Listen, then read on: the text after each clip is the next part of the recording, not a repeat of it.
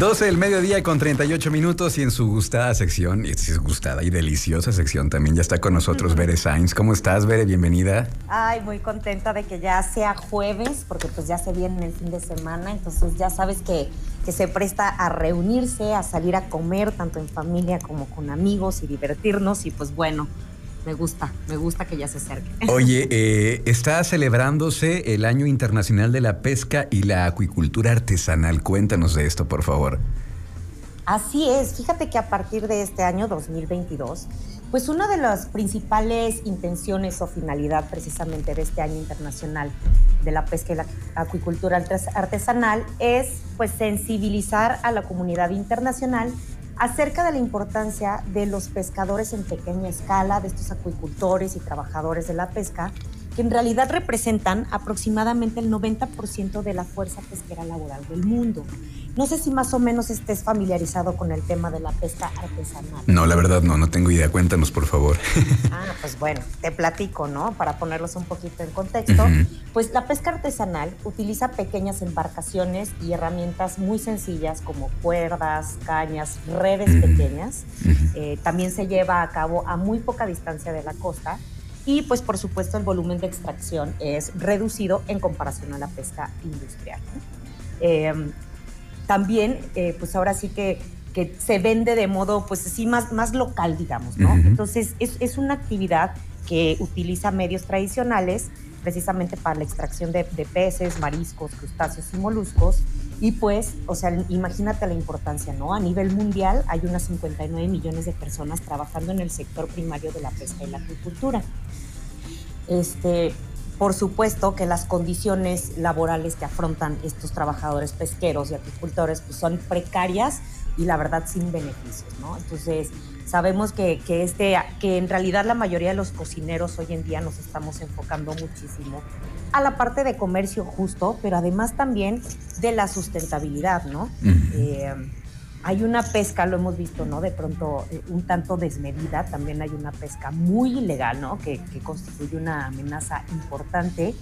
Y pues imagínate, ¿no? 31.4% de las poblaciones de peces marinos eh, evaluados se pescan a un nivel biológicamente insostenible, ¿no? Esto es de acuerdo a un informe emitido en 2016 por la Organización de las Naciones Unidas. Pues por eso la importancia de, de sensibilizar, ¿no? Entonces este año, este año internacional de la pesca y la acuicultura artesanal, pues es muy importante porque, porque tenemos que empezar a sensibilizarlo, ¿no? Está delicioso el pescado, trae muchos beneficios, pero lo más importante es cómo lo podemos hacer, pues por medio de un comercio justo, que sea sostenible. Y creo que alguna vez, no sé si recuerdas, platicamos de, de este programa, de este documental, perdón, de de Netflix que se llama Seaspiracy, que precisamente muestra el impacto ambiental de la pesca en la vida marina, pero hablando pues justo, ¿no? De esta pesca industrial, ¿no? Sí. Entonces, quiero, quiero, ahora sí como que aprovechar el, paréntesis cultural para además de que vean Seaspiracy, si tienen oportunidad, vean también otra que se llama Pez de Oro, pez africano, y que habla de los problemas y los retos que deben afrontar los pescadores tradicionales y hay otro también que se llama Desierto Líquido, que es un documental que denuncia la transformación del mar en un desierto líquido al desaparecer la pesca artesanal y sostenible. Entonces, imagínate los, los problemas y el impacto de la sobrepesca, ¿no? Sí, y, eh, lo platicamos, nos vimos hace unos días, eh, lo platicamos con con Abraham de ahí de Sato, que pues evidentemente la, la, el menú es mayormente de mariscos. Y nos platicaba de eso también, de cómo el, el hacerlo de manera artesanal hace que el producto se estrese menos. Eh, hay esta, esta corriente de respetar, respetar a, al pez, a la, fauna marina, darle pues una, una muerte eh, menos dolorosa, eh, que sea por, por vía cerebral, nos platicaba. Y, y, pues todo esto suma obviamente a que tengamos tengamos un producto más fresco, que esté, como dices, eh, comprometido con el medio ambiente, que sea menos invasivo que estas grandes embarcaciones que de pronto ahí avientan la red y sacan eh, montones de peces. Y, en cambio tenemos esta alternativa que es con más cuidado, con gente, gente del lugar que conoce perfectamente los tiempos de, de esos ecosistemas. Exactamente. Entonces, pues interesante esto de la, de la pesca artesanal. Ay, sí, yo creo que es algo que todos deberíamos de conocer. Y bueno, hay, una frase, ¿no? Que a mí me gusta mucho y es, donde comemos importa, ¿no? Hoy en día creo que la gente es un poco más consciente de dónde come y de buscar justo, ¿no? Como esta trazabilidad del producto. Y bien dices, Abraham lo mencionaba muy bien, ¿no? Como, como ellos van a mandar a una persona específica para que él de manera muy local, con estos eh, pescadores artesanales, pues puedan conseguir este producto que además de fresco, llevé, como bien dices, ¿no? Los procesos que mencionaba como el Ikejime o Ike, no me acuerdo la pronunciación, pero bueno, Ikejime, por así decir, en, el español, y, que cómo, cómo los matan de forma más, más, pues, más sana, por así decir. O menos, estresante, claro. Ajá, menos estresante, ¿no? Entonces, pues sí, yo creo que es importante le, echarnos un poquito de unos documentales ahí si estamos un dominguito, domingo de bajón, como dicen, aprovechar la oportunidad y, ponernos a eso, ¿verdad? Totalmente. Oye, em, de pronto hay, hay ingredientes en nuestra mesa, en nuestra cocina, que los hacemos, pues como ya que los damos por hecho, pero luego hay cosas bien interesantes que hay detrás de, estos ingredientes y uno de ellos, milenario, es la sal. Cuéntanos. Claro, la sal, bueno, la sal, eh, bien sabemos que es principal fuente de sodio, eh, de acuerdo a la Organización Mundial de la Salud. Y pues bueno, ¿no? Gracias a esto, pues el, sodio retiene agua, entonces el cuerpo puede mantener concentraciones de agua en el, en el organismo, la cual pues es fundamental para, para nosotros para vivir.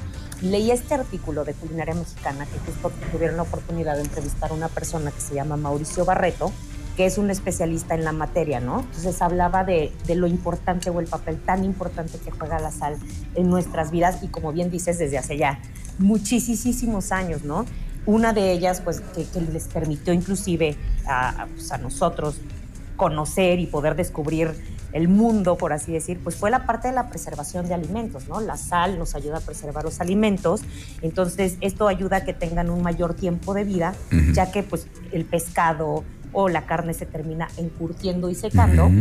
Y esto permitía pues que justo, ¿no? Viajaran más y pudieran descubrir el mundo, ¿no? Porque pues tenían eh, esta posibilidad de poder seguir comiendo sin que los eh, alimentos se echaran, pues ahora sí que a perder, ¿no? Claro. Y fíjate, algo bien interesante que yo no sabía es que la sal era considerada como si fuera oro. ¿Tú sabías esto? De ahí, justo de ahí viene el, tema del salario, la palabra del salario viene de ahí, ¿no? Así es, efectivamente, la sal era considerada como si fuera oro, entonces esto ayudó eh, precisamente que dentro de los negocios se hicieran tratos y se pagara con sal. Yo no sé, yo soy, yo la verdad soy súper salada, no sé tú si, Yo cuando me di cuenta de que pues lo, también lo malo, igual que todo, y de está la parte linda y la parte también mala de la salud, pues que también en exceso pues es dañina. Yo sí le he bajado muchísimo a la sal, pero pues sí, es totalmente. ¿Qué sería de la, qué sería de la, de la, comida sin la sal, ese condimento tan especial que sobresalta los, los sabores, ¿no? Oye, y fíjate que justo National Geographic dio a conocer un estudio realizado eh, que revela que los mayas utilizaban la sal no solamente para la preservación de alimentos, sino también para curtir pieles, hacer rituales y, por supuesto, remedios médicos. Y como bien dicen, ¿no?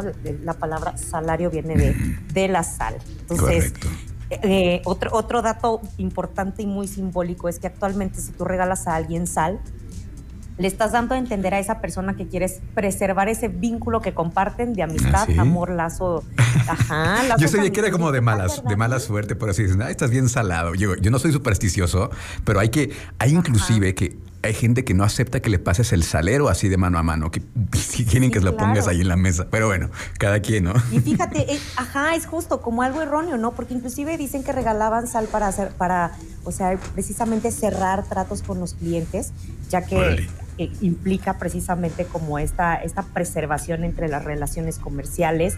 También dicen pues que entre mayor sal hay en el mar, habrá una mayor flotabilidad, por lo que regalar sal, haz de cuenta que le estás comunicando a esa persona que se mantenga a flote eh, o que la relación quieres que, que, se mantenga a flote. Entonces ya sabes, si te gusta alguien, Luis, te puedes regalar un costalito de sal. Bueno, está bien. Para que Oye, pues quién sabe, chicle y pega. No, y ahora con las sales estas gourmet que hay, la sal del Himalaya, que la sal rosa y no sé, también le dan un sabor muy especial. La sal de Colima, esta sal negra también que, que existe, ¿no? Sí, por supuesto. Y bueno, qué bueno que lo mencionas porque justo precisamente esta persona tiene una colección de ocho sales de distintas partes del mundo.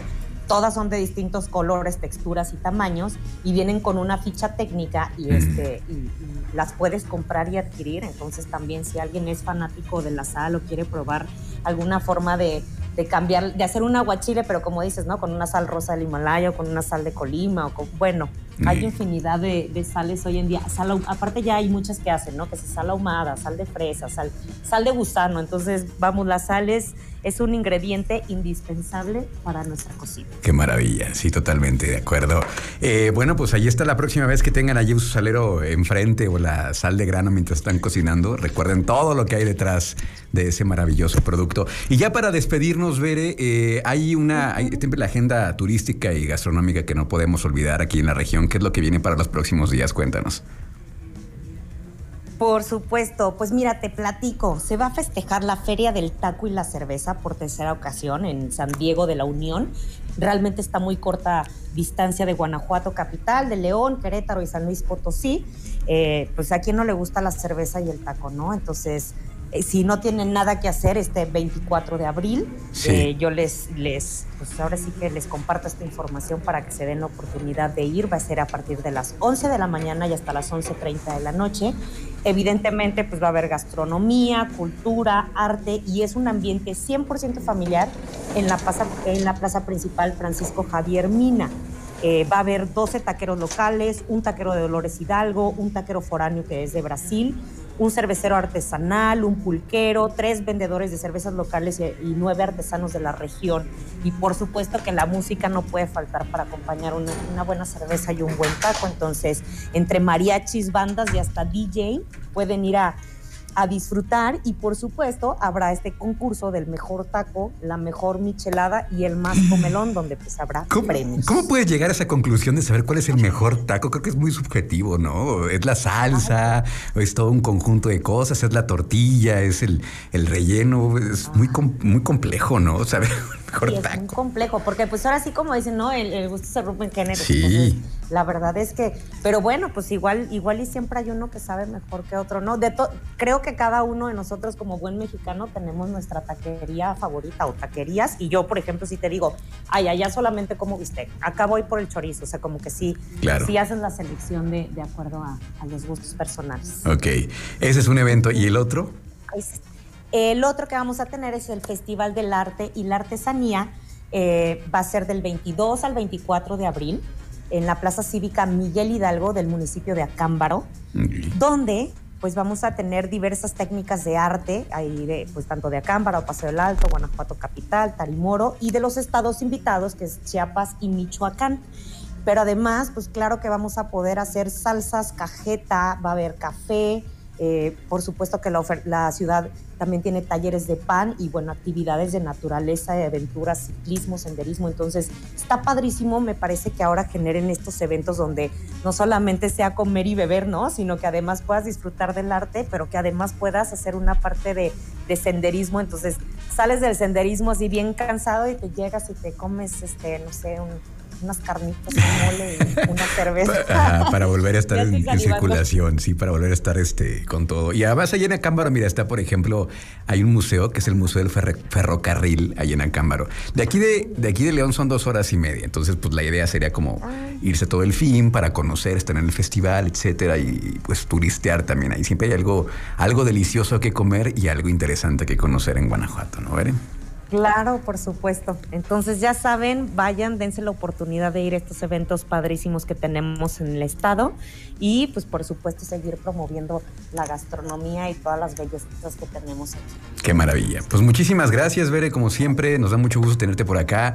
Eh, nos vemos pronto allá en Villa, que también tienen desayunos deliciosos. Hay que pasarla bien ahí, ¿no? También, también en fin de semana. Eh, de pronto tienen grupos en vivo, ¿no? También tienen música, tienen jazz, tienen cosas interesantes, ¿no? Platícanos un poquito antes de que te vayas. Así es.